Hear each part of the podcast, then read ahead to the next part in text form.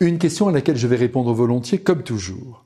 Marie, qui a été créée libre, est le seul être humain à avoir été conçu sans péché grâce à Dieu. Pour éviter toute la souffrance, pourquoi Dieu n'aurait pas créé l'être humain et toute créature sans péché, à sa ressemblance?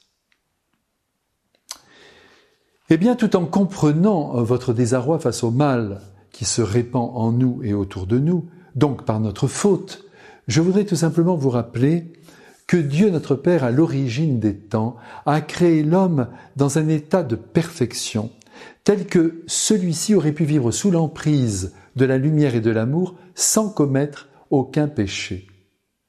Mais voilà, on ne refait pas l'histoire.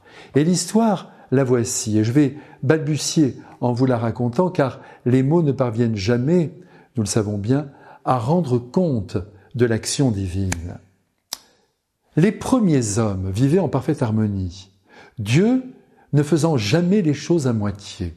Cependant, il dota l'homme, comme vous le savez, d'une liberté qui le renvoyait à sa conscience, et par là, il l'a dégagé du règne animal qui, lui, est conduit par un instinct.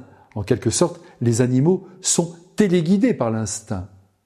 Cette liberté de pensée, de mouvement a conduit les premiers hommes aveuglés par leur beauté et leur capacité, à se laisser berner par celui que nous appelons le démon, le diable, le diviseur, lequel leur a promis monts et merveilles à condition qu'ils s'émancipent en rejetant le Père du ciel. Et cela eut pour conséquence de les plonger dans les limites de la condition humaine, impliquant la souffrance et au bout du chemin, la mort. Et dans ce naufrage, toute l'humanité qui a suivi a été emporté. Notre nature humaine est blessée maintenant par ce péché d'origine. Heureusement, le Christ, vainqueur du tombeau, nous a délivrés de la mort. Et à la dernière heure, vous verrez, il nous ouvrira ses bras éternels.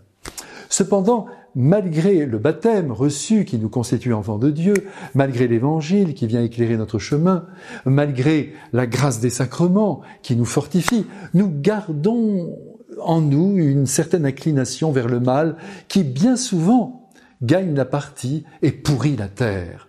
Ainsi, ainsi, la souffrance perdure. Donc, je me résume déjà. L'homme a été créé dans un état de perfection qui incluait le don de la liberté. Hélas, l'homme s'est servi de cette liberté et s'en sert encore pour abîmer sa propre beauté et ruiner celle de l'univers.